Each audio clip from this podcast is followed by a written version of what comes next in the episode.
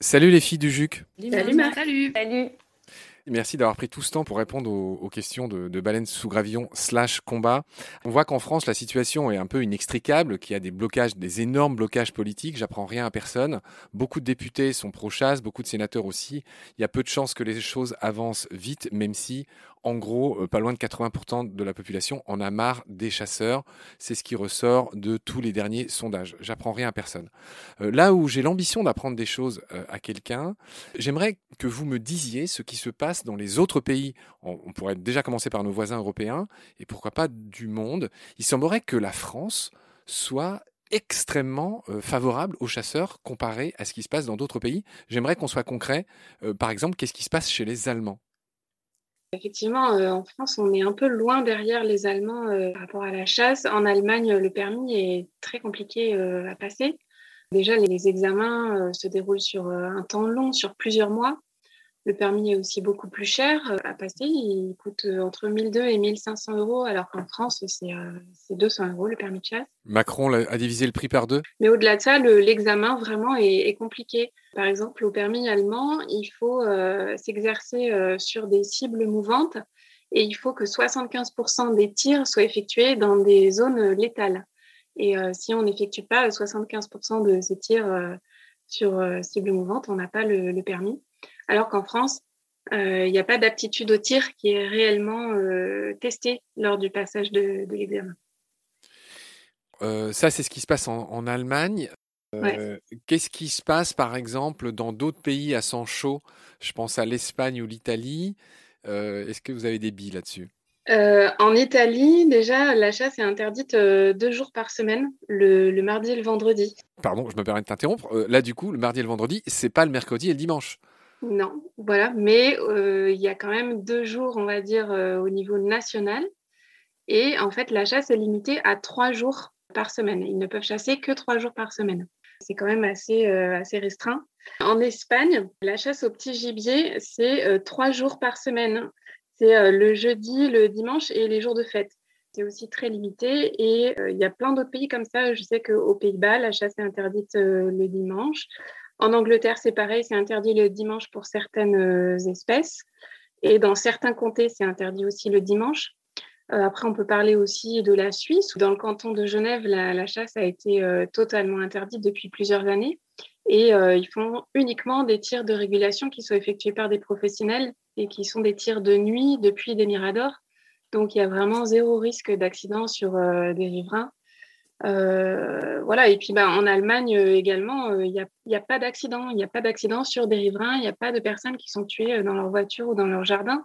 Donc, on voit que des pays vraiment européens et voisins proches arrivent à mettre des, des jours sans chasse au niveau national, arrivent à avoir un nombre d'accidents quasiment réduit ou inexistant.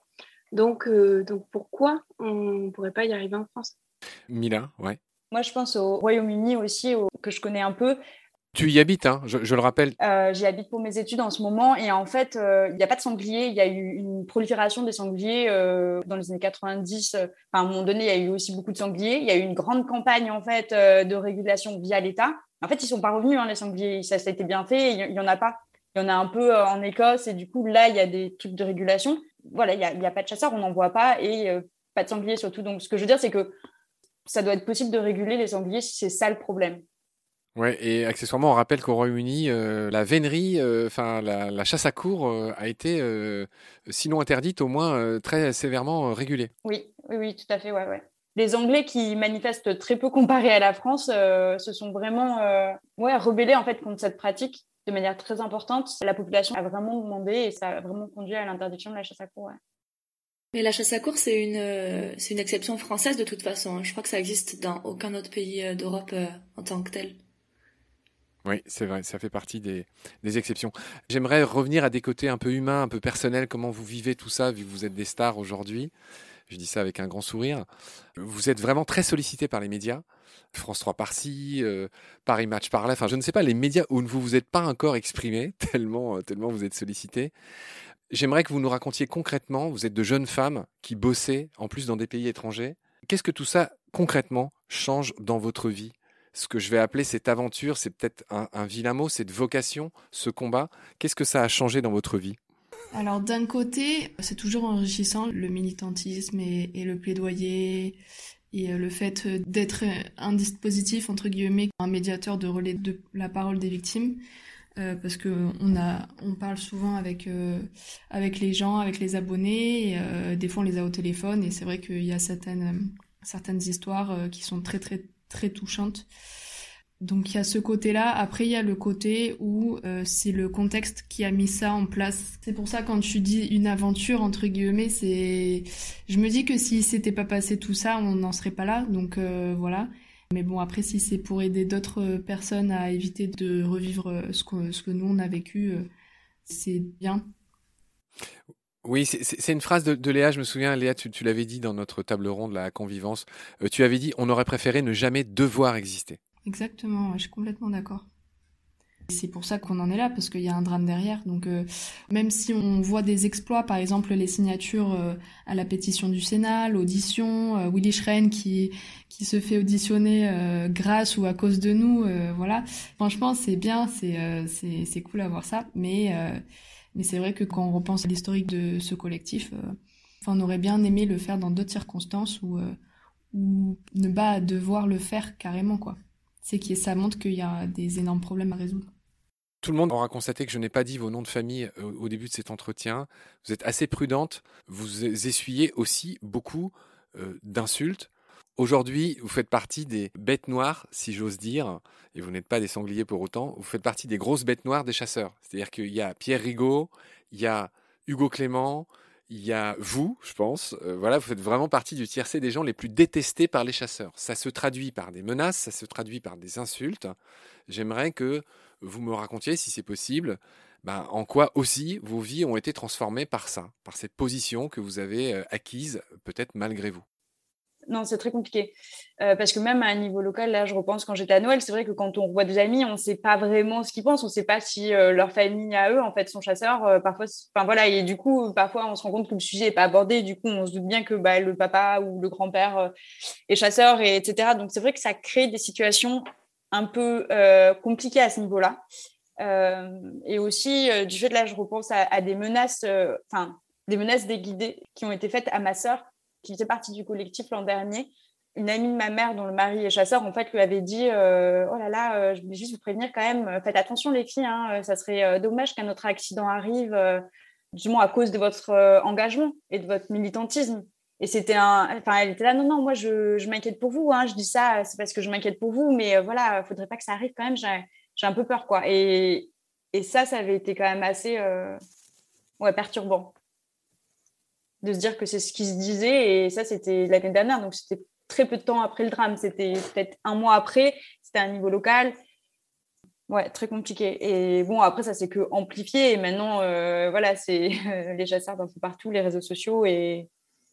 Mais oui. Euh, J'aimerais savoir, enfin, toi, comment tu vis cette pression? Est-ce que d'un côté, ça te porte, ça te motive? Est-ce que d'un autre côté, ça te fatigue? Tu es une jeune femme aussi, tu travailles euh, dans un pays étranger. Enfin, j'imagine ta vie n'est pas complètement de tourpeau, tu as une vie comme tout le monde. Euh, comment tu vis ces mois de, sollicitations permanentes de beaucoup de médias, mais aussi, on l'a vu, de, menaces, d'insultes Encore une fois, vous, vous n'aimez pas particulièrement qu'on donne vos noms de famille, par exemple ces derniers mois, du coup, on a plus donné nos noms aussi en lien avec la pétition et au fait qu'on a été euh, auditionné, on va dire, publiquement.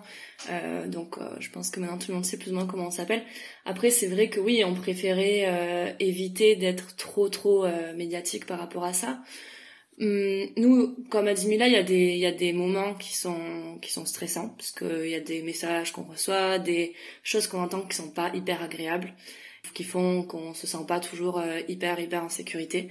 Après, euh, moi, ça me plus euh, il y a des trucs comme ça et plus je me dis on va y arriver. Franchement, on va y arriver parce que c'est juste pas possible qu'ils continuent à se croire complètement au-dessus des lois et qu'ils continuent à penser qu'ils peuvent faire ce qu'ils veulent.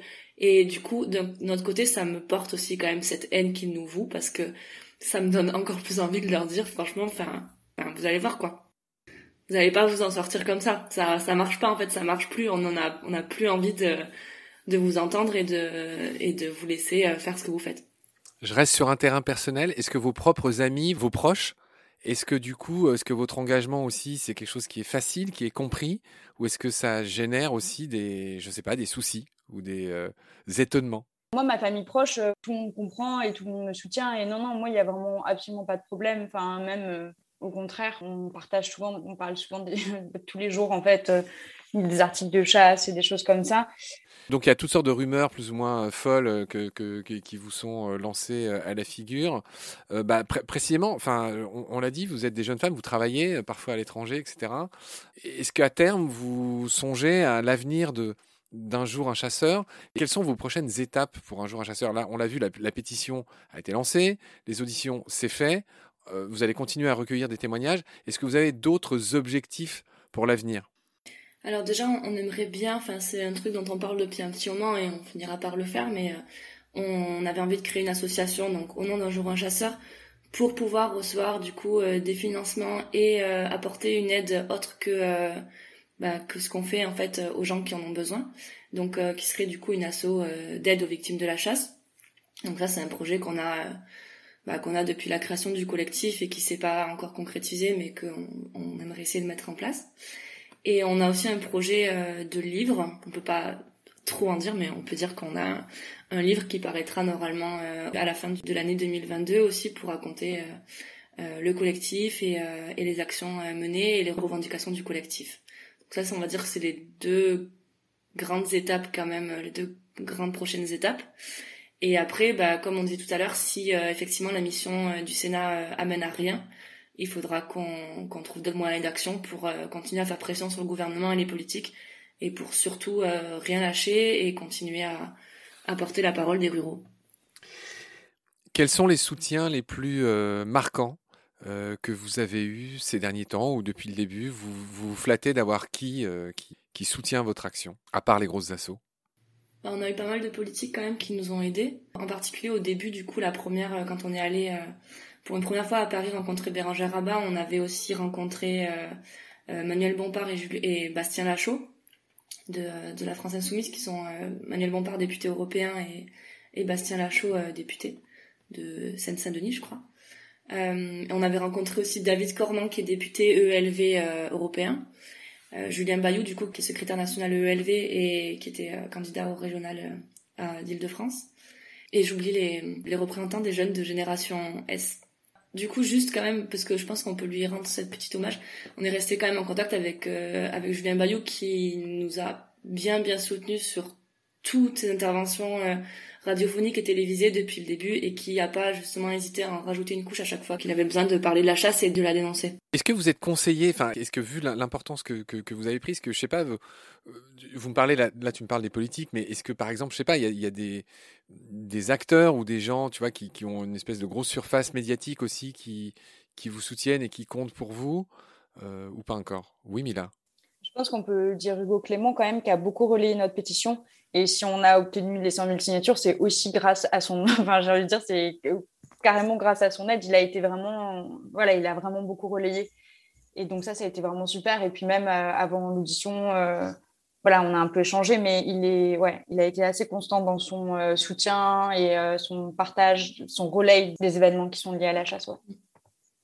Il y, a un type dont vous n'avez pas parlé, qui est aussi passé d'ailleurs au, micro de, de combat, c'est Loïc Dombreval qui est quand même le, député euh, qui a fait la loi sur la maltraitance des animaux. Je, suis étonné que vous n'en ayez pas parlé de lui. Je crois qu'on l'avait contacté, on n'a pas eu de réponse, ou je ne sais plus si on l'avait contacté. En tout cas, on n'a jamais été en contact avec lui. On a ses contacts, euh, etc., euh, qui a dû nous être transmis. Je ne sais plus si on avait contacté ou pas, mais on n'a pas eu d'échange. Ouais.